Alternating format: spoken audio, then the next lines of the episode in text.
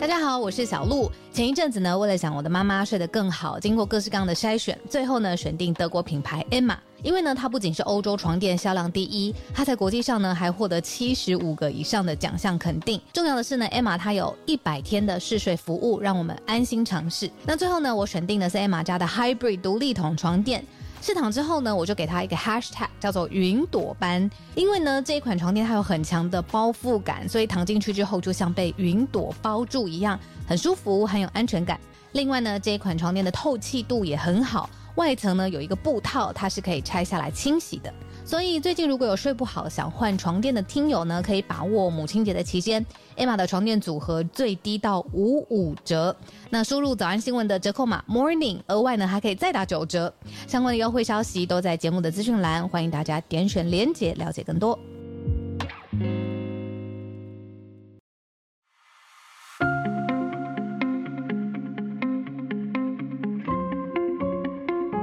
小鹿早安，大家早安。二位早安，大家早安，欢迎大家来到今天八月二号星期二的全球串联早安新闻。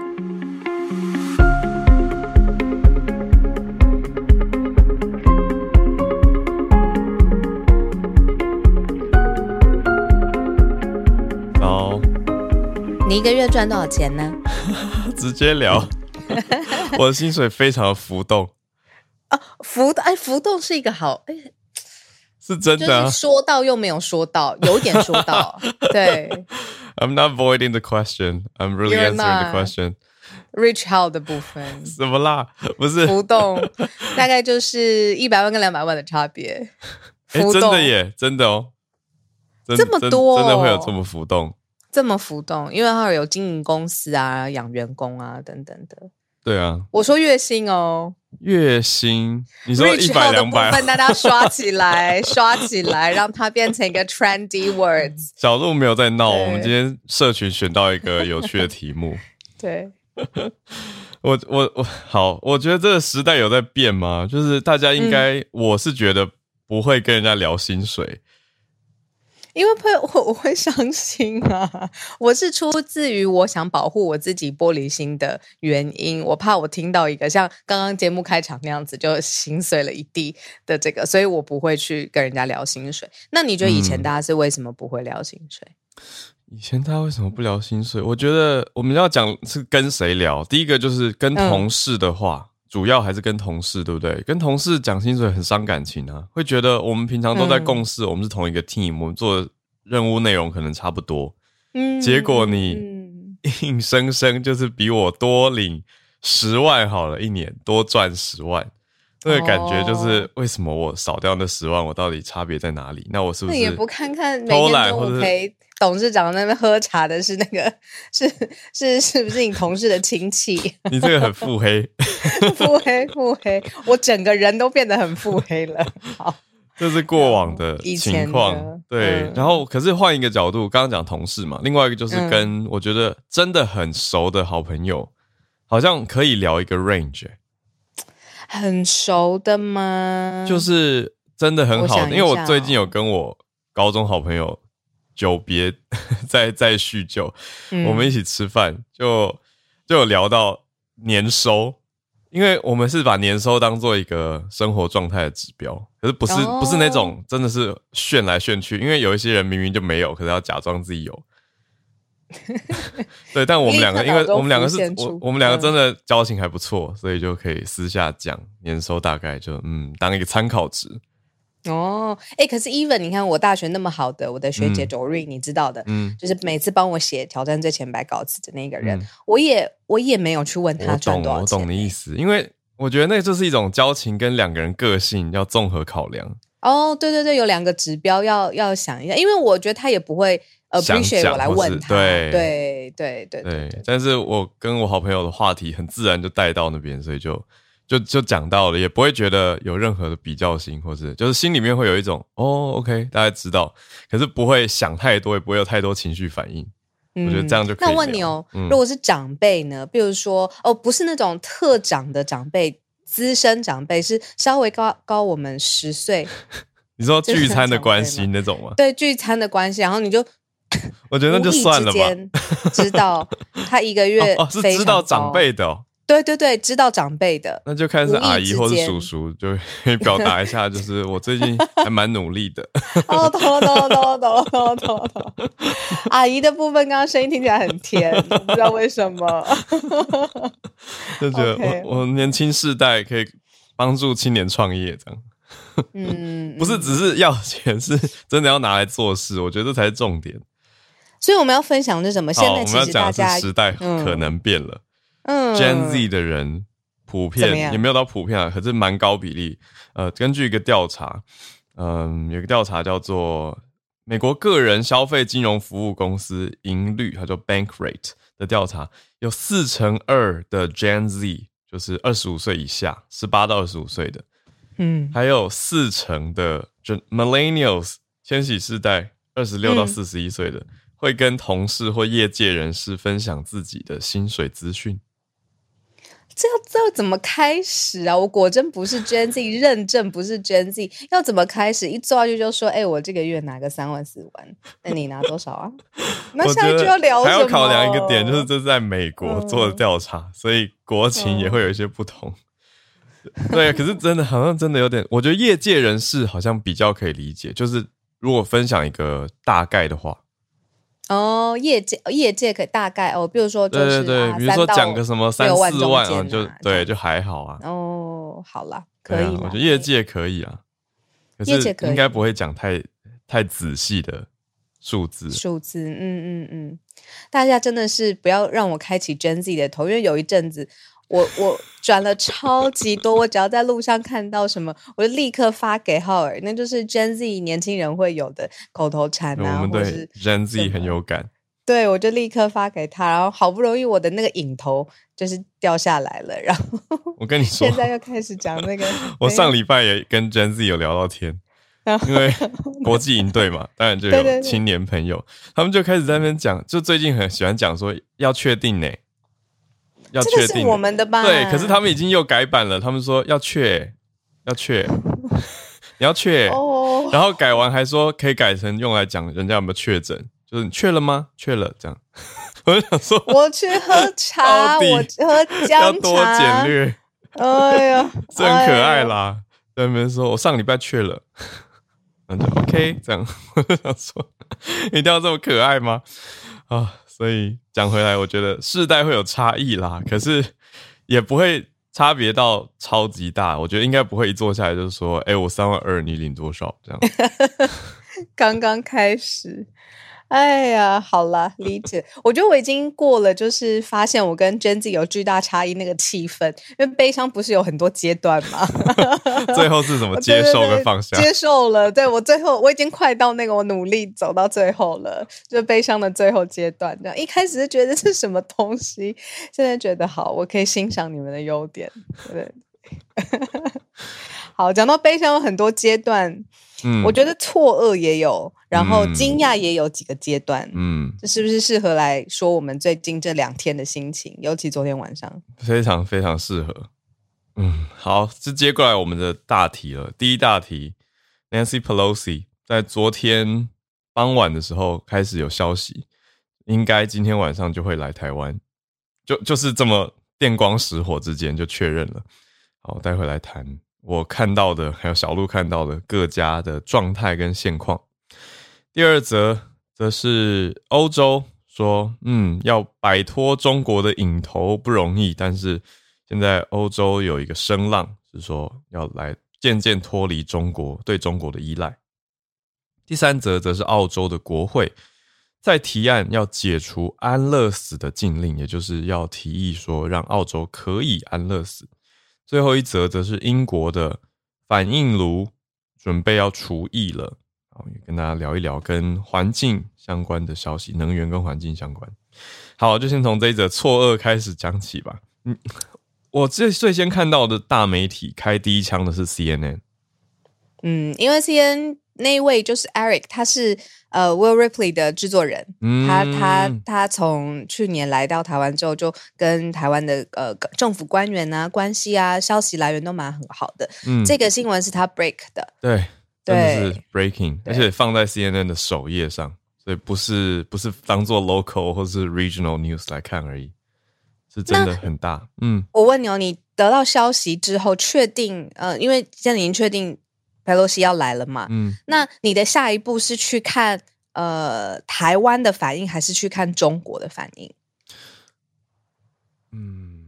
嗯，中国有都都有看呢，我都有看呢，都有看，就同时做很多事。第一个是那则报道，我看了三次，确定我没有看错，然后发文，就看好，因为是 CNN 才可以发文，对对对。然后发完以后就丢到群组，给给你这边，然后给跟其他记者、同事、朋友，让他过一下消息，看看大家有没有什么想法。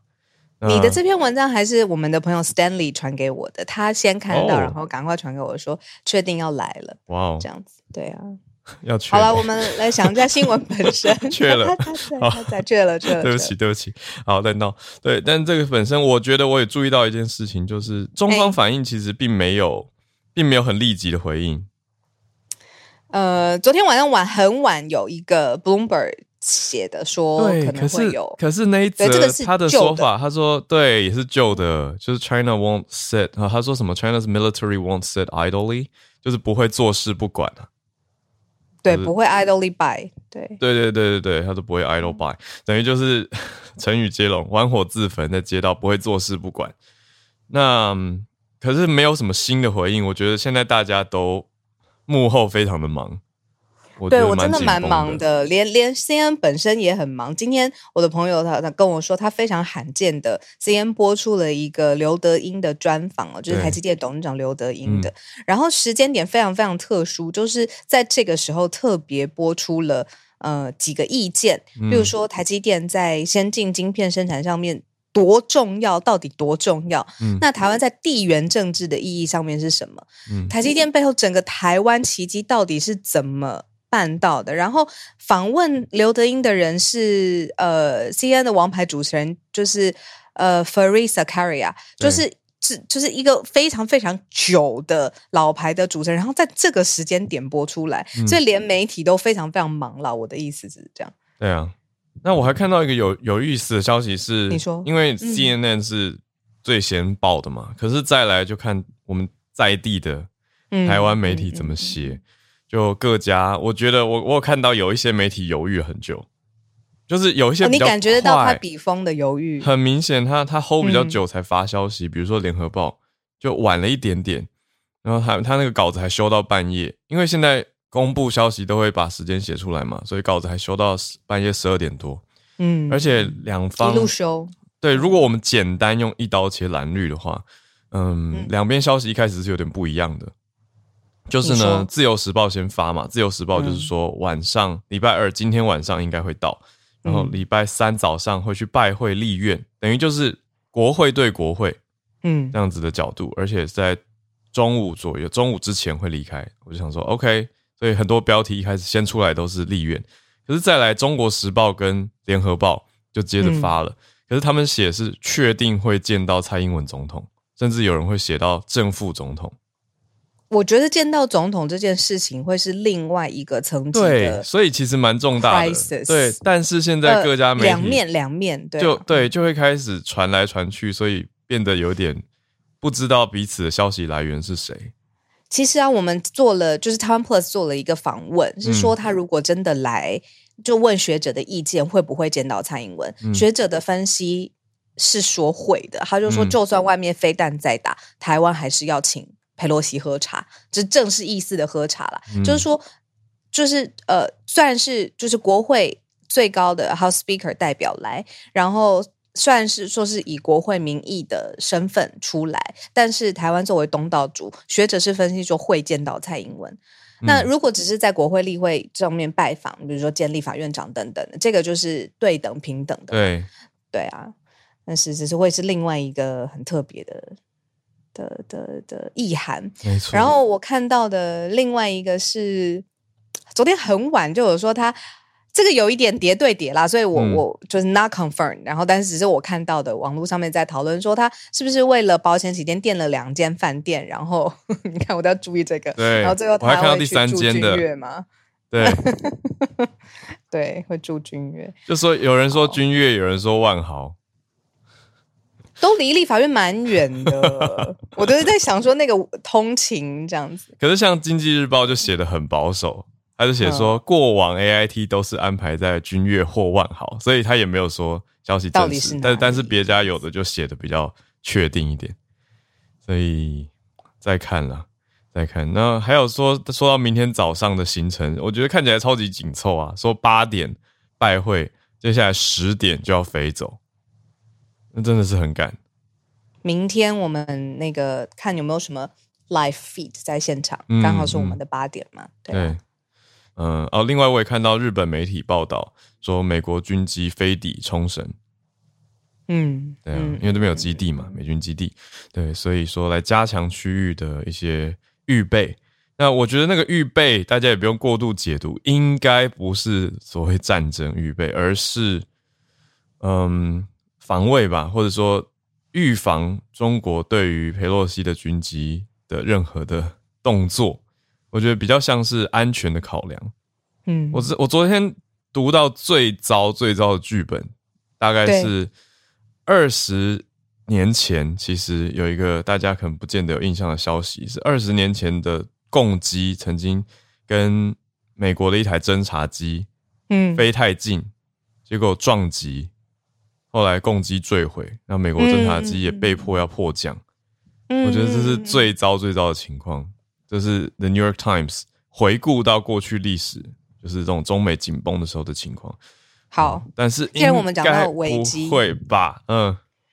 我看到我的朋友传给我，就是葛莱仪，他是美国智库的一个亚洲高级顾问，然后他也是呃研究中国对中国的。嗯，他 Twitter 上面说，他认为这不是一天短短一天或两天的 crisis，他希望我们 buckle up，就是系好安全带，做好准备这样子。对，然后我必须要说，就是其实几个西方的意见领袖吧，其实是对于这件事情的军事冲突可能性是一直在琢磨的。嗯。呃，当然是小心谨慎的气氛。可是你把它放在微博上面来看，微博很多人在讨论，好希望开战呢。这个气氛当然也不是一些，就是不是大部分所有的人都这么说，但就一些人他们的那个气氛就是那站起来吧，站起来吧，很开心这样子。嗯嗯嗯，对啊，啊，所以就继续喽，继续关注。今天晚上就几乎就可以确定到底。到底来不来？虽然各方消息现在都指向会来。其实二十五年前有美国众议院的议长来，嗯，但是台海局势还有现在抗中，对啊，二十五年前就是一九九七，等于是台海飞弹危机的隔年。而且昨天我也查了一下金瑞器，就是军呃 Gingrich，他今年七十九岁，所以二十五年前他更年轻。那我我我意思说。当时的局势当然也不同了。那当时是他是议长，那现在 Pelosi 是议长，可是 Pelosi 又更资深。呃，那 Pelosi 这一趟来，就有一些学者会用毕业旅行来 来形容嘛，就是他在追求某种嗯对台湾的支持，也包括他自己的历史定位等等。所以真的是我们也放蛮大的篇幅今天在讨论。嗯，好。嗯，那我们就一路来看中方今天的回应喽，或者是他就是选择模糊回应。中方比较明显是看到胡锡进吧，他算中方吧，就是《环球时报》的总编辑。嗯，算啊，算官方。对啊，在推推特上面就讲了一些呃那些话，讲他讲的词是说讲了这些，Pelosi 可以去，可是要有心理准备，会被历史定位为一个罪人。你看吧，就是这些那些的，对，没错。啊，我们就再继续对啊，就想叹叹一口气啊。嗯，好，那确定今天来到台湾，明天早上顺风式的访问，然后呃离开。哦，补一个吧，就是白宫已经 请了，他的意思就是说呢。国会是权力分立之下的一个独立机关，这个是美国的宪政体制，所以佩洛西作为 House Speaker 众议院的议长，他可以有权利，而且自己决定要去访问哪里。嗯，言下之意就是美国政治人物要做的行程，你中国不要在在这边要或不要。那其实美国有很多它政治利益上面的考量，有的时候会跟中国合在一起，有的时候不会。像这个时候就是一个正式不会，那白宫也出来了。嗯，这样，嗯，没错。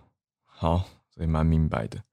那我们就继续关注了，也大家可以欢迎在社团继续讨论，或者了解到看到的消息。对，刚刚小分享的是，我觉得看到难得看到媒体写的这种，就是关于 factual 的东西，或者应该说现在不是 factual，现在说大家都是臆测或者情报，可是没有人告诉大家说情报来源到底是谁，然后又都是大媒体，所以我们就继续看吧。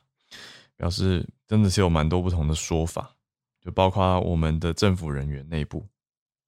好，我们来到第二题，欧洲欧盟这边要脱离中国吗？好，《金融时报》（Financial Times） 写到说，好几千家的英国企业在试着要切断跟中国的关系，因为大家知道，《金融时报》就是英国的媒体嘛。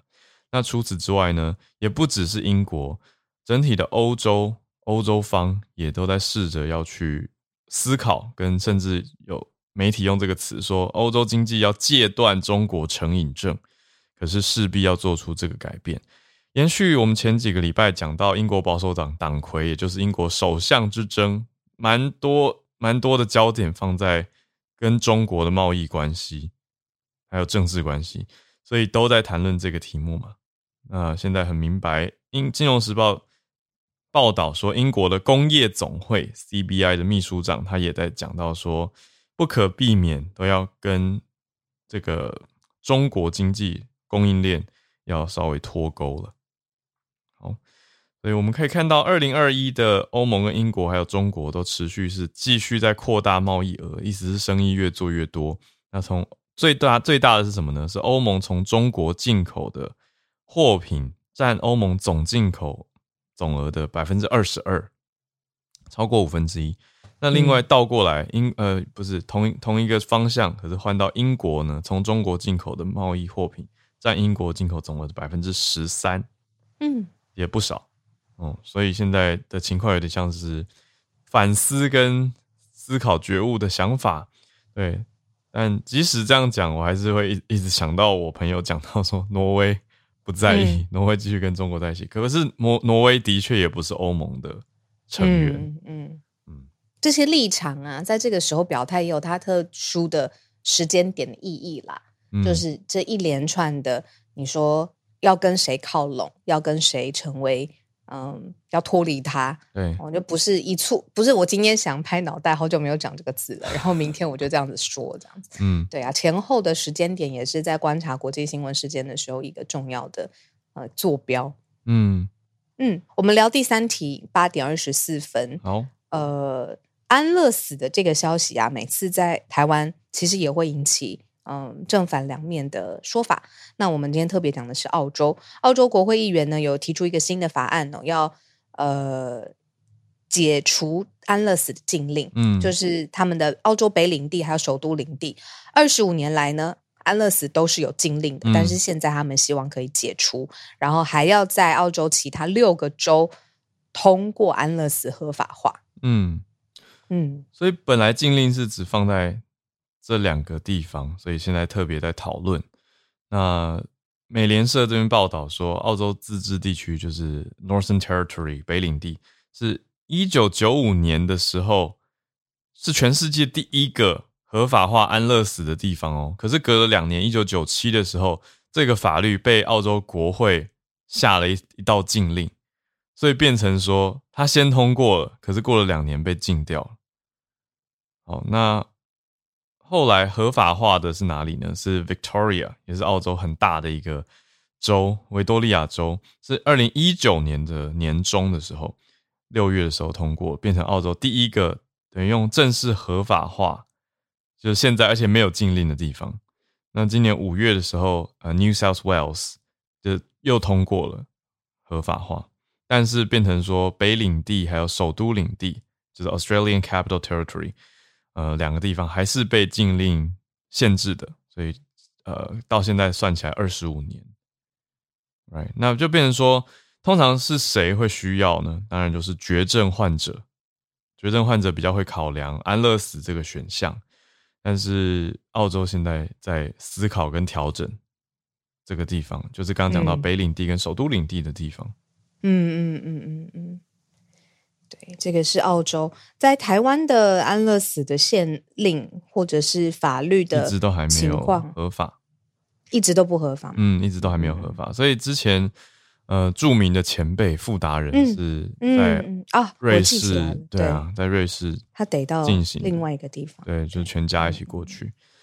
嗯，对，这是台湾的现况。那当然有有听说过有一些倡议团体，嗯嗯，是有在推动这个题目，认为应该要合法化作为一个选项，嗯。但是看来还需要一些时间。今天最后一则新闻呢，我们再回来聊聊，就是夏天嗯，很热，然后就会想到供电。对，好那一般来说，就是供电的几个来源，嗯，你要么就是核能，要不然就是火力，要不然就是新型的再生替代的方法，这样子。嗯，那到底谁好谁坏？我们其实之前做过能源的专题嘛，都各有优缺点，然后赞成的力道其实从什么角度看也不同。那我们特别看一下英国，英国最大的核电供应商，反正是叫法国能源公司，这家超有名的，真的吗就是？EDF 啊，对，很大的 EDF 集团。嗯哦，他们在官网有宣布，就是说，呃，有一座在这个新克利角的核电厂反应炉要永久的关闭，要准备除役啦。嗯，这样子。对，那就是这个核电厂过去有一些问题啦，呃，反应炉炉的核心哦，这个石墨砖出现裂痕，哇，我不是专业，但是我看到这个会觉得有点可怕，对吧？对，然后，呃，那反应炉总共两座，这个燃料移除之后，还要交给英国的核能除役署嗯，啊，就是连厨艺本身都变成一个厨艺署了对，，Nuclear Decommissioning Authority 来进行厨艺这样子。嗯，专门的单位。对但是他们盖的是一个新的核电厂，对，因为刚刚把这个 Hinkley Point B 的 nuclear power plant 先关掉，可是现在在 Hinkley Point C 再盖一个新的，二零二七就会开始运转。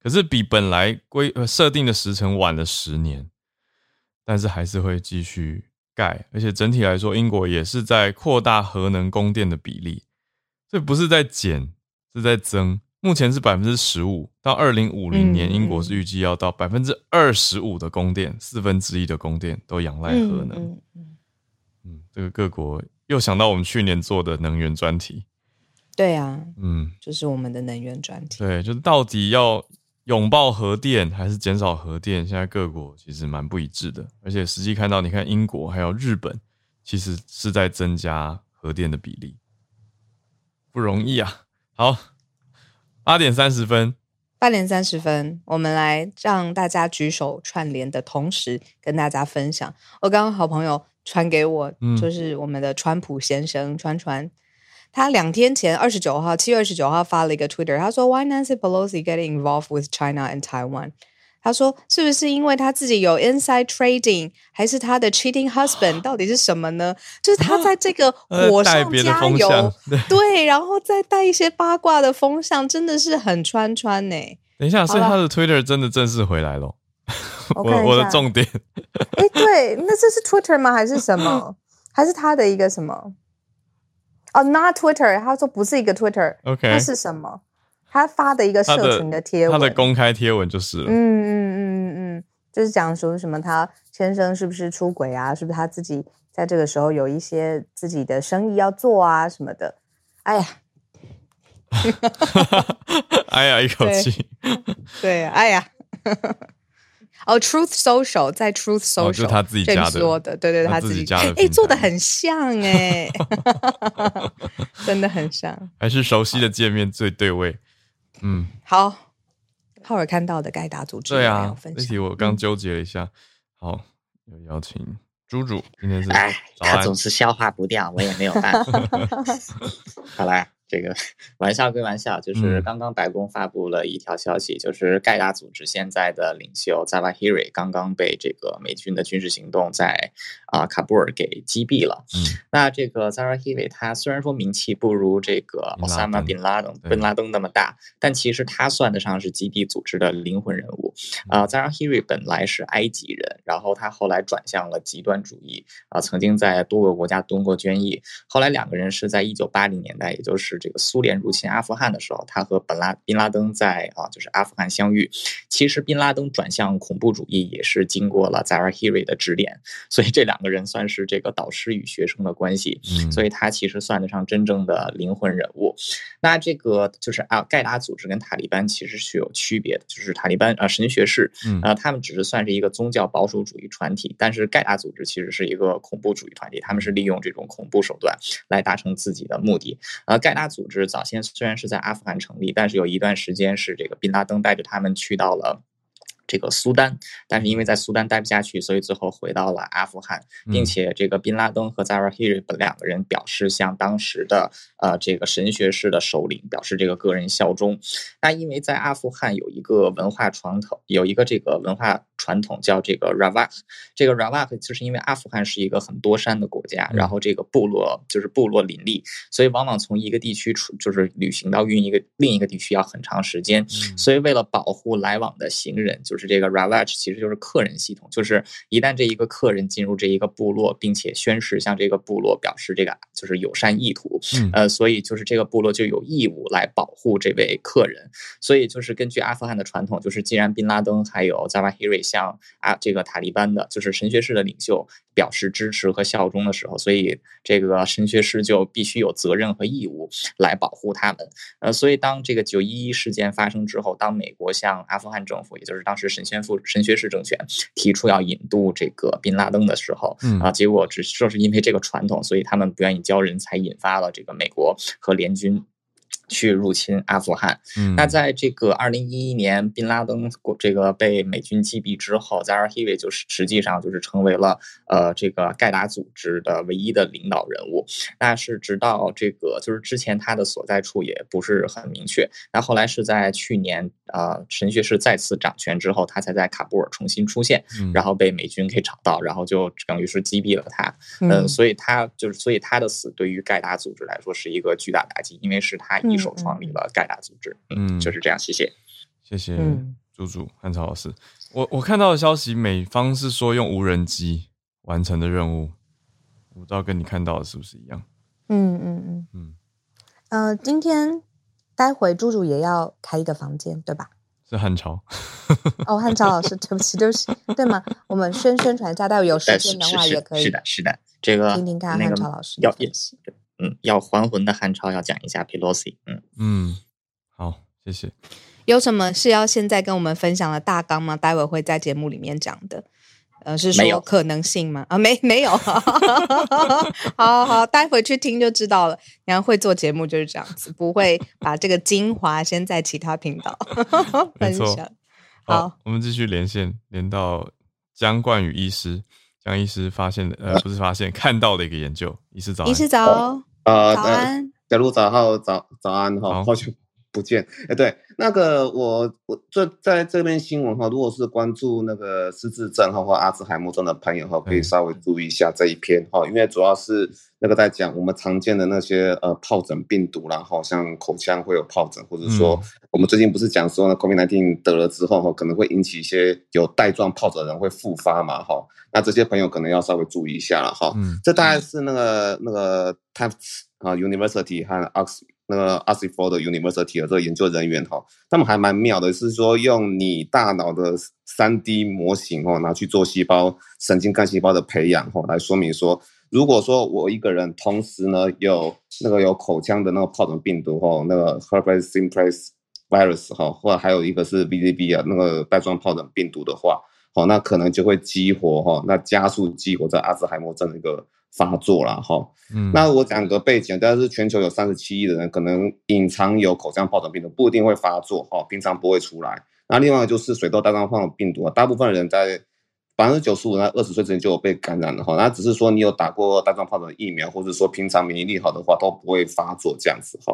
但是研究表明就是说哈，诶，如如果说我本原本就有带状疱疹病毒的潜伏，嗯。好，然后我脑袋也不是啊，就是说我可能在头颅里面本来就有那个呃口腔的疱疹病毒，那当然就潜伏在我们头颅的那个神经里面嘛，哈、嗯。那如果就可能会变成说两者哈，那如果说我比我那个带状疱疹被被激活，然后我又唤醒了我的那个口腔疱疹病毒的话，哎、嗯。我的阿兹海默症就会被加速这样子啊，哈。嗯。那他们是说用那个丝蛋白和胶蛋白制成的 sex 呃那个六毫米宽的甜甜圈大小的海绵哦，重建了大脑的环境，然后呢里面就是我样本里面就是说有些原本就有感染哈 HSV 就是那个口腔疱疹病毒，然后再把它点了一个那个呃带状疱疹病毒的话哈，那就会被激活，然后他们。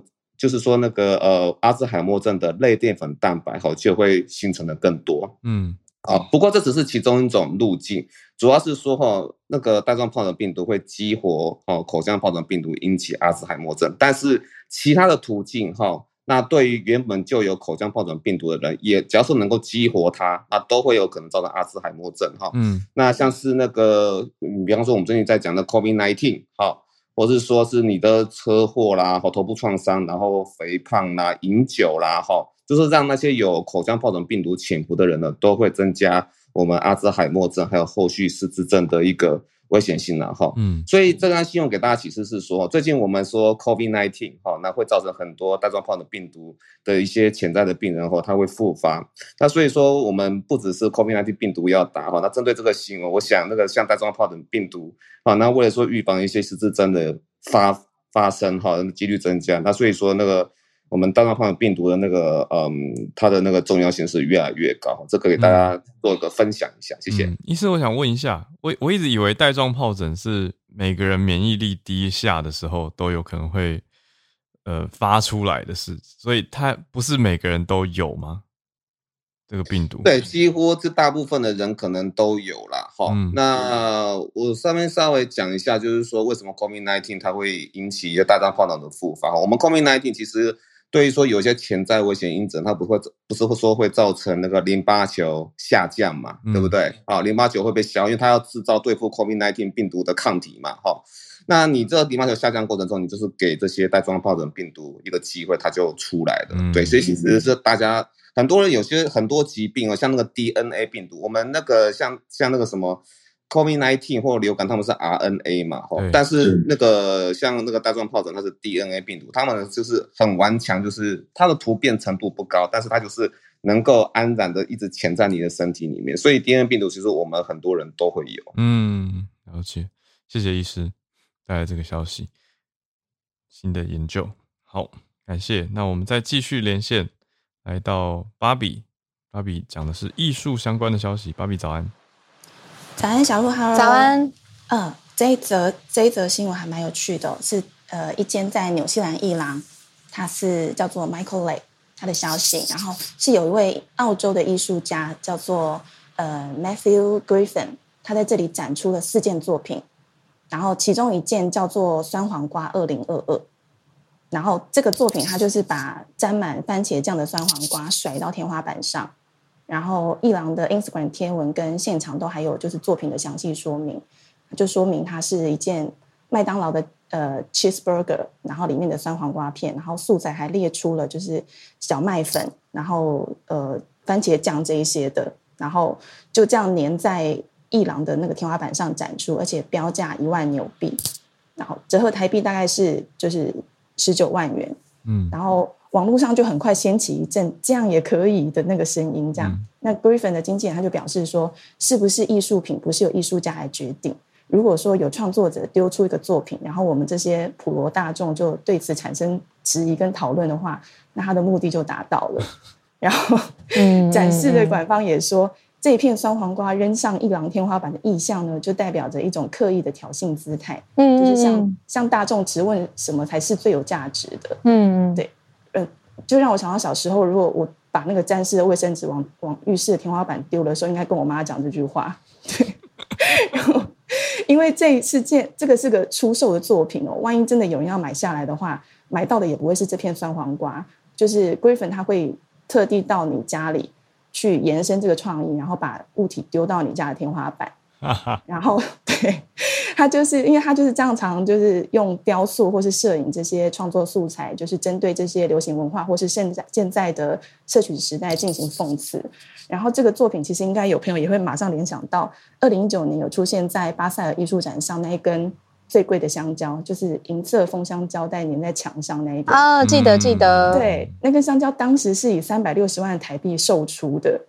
然后去年七月的时候，也有一个意大利的艺术家，他以五十万台币售出了一个隐形雕塑，是真的是没有没东西，它就是一个被放在一个一百五十二乘一百五十二的方形展示箱当中，它取名叫做 I am，然后它的呃作品说明是说你看不到，但是它存在，所以 挑战艺术定义的概念，还有我们想象的这些艺术行为，真的会不断出现，而且会有人买单。嗯，有兴趣的朋友可以搜寻《卫报》的报道，或是其他关键字，了解更多细节。以上跟大家分享。谢谢。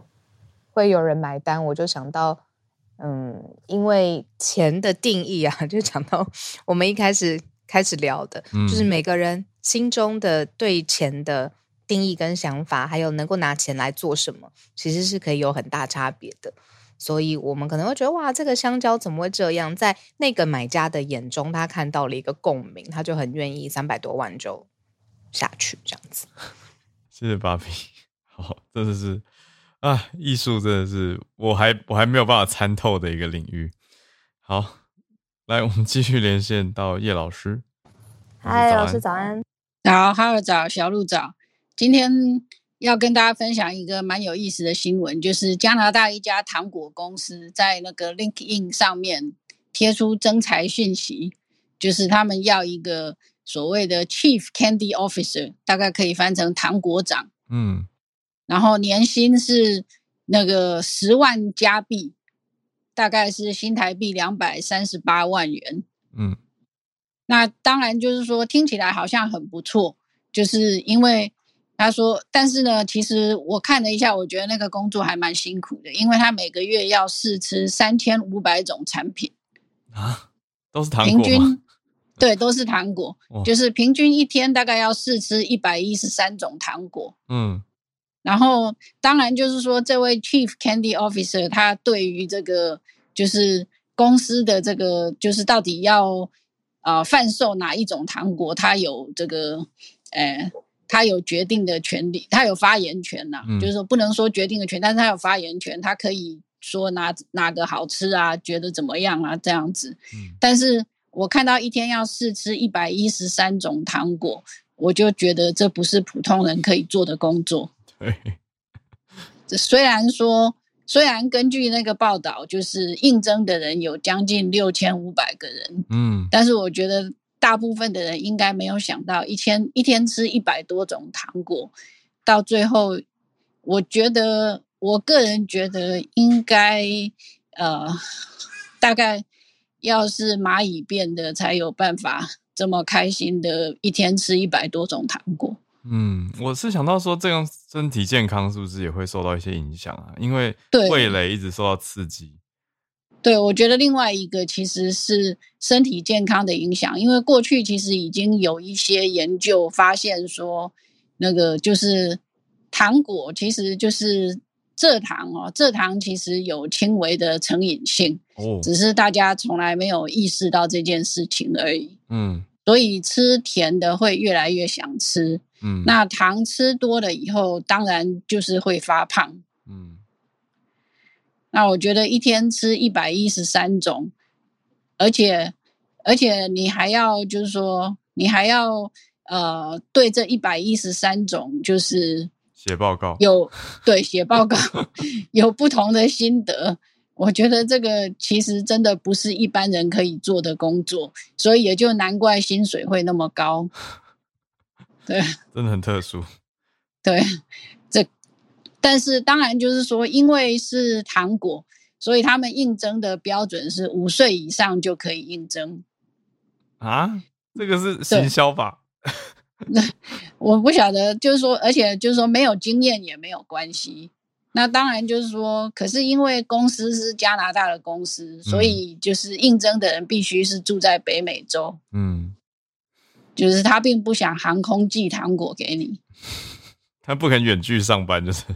对对对，就是某种程度的远距或许可以啦，因为在北美洲都可以，但是就是说跨州大概就不行。嗯，对，很特殊的一个 CCO，Chief Candy Officer 的职位。对，这个就是对啊，看了觉得非常的特别。不过我觉得不是普通人可以做的工作，真的。嗯，对，想说很有意思的新闻跟大家分享一下。谢谢老师。好，现在八点四十七分，我们最后补充一点点，今天就差不多收播啦。嗯，呃，刚才 Line 已经有推播说十点二十分，今天晚上佩洛西的专机会抵达松山机场。这么明确，嗯，也是星期三下午吧，就是停留台湾一晚，星期三下午走。三立的消息。嗯，嗯，中国解放军东部战区在微博上面有说，现在重磅发布一则消息，他们说自己严阵以待，听令而进，埋葬一切来犯之敌，向着连战胜战前进。联是联合，呃，联联合战争。嗯，好，这个是这个中国解放军在我是我是有看到中国在试出一些军事演习的影影片，就是在秀秀他们的能力，这是蛮明白。然后展示一下肌肉。没错，那小鹿刚讲到这个新新消息，我看是三立引用《自由时报》的消息来源。好，可是又你看明天的新消息又不一样了，明天又变成说下午搭机离台。对啊，不一定，真的不知道啊，那是他的他的飞机，他的他的行程，他的决定嘛。对他的决定。对啊，哦，但是我觉得有意思的一个点是，外交部到现在还是不正式回应确认。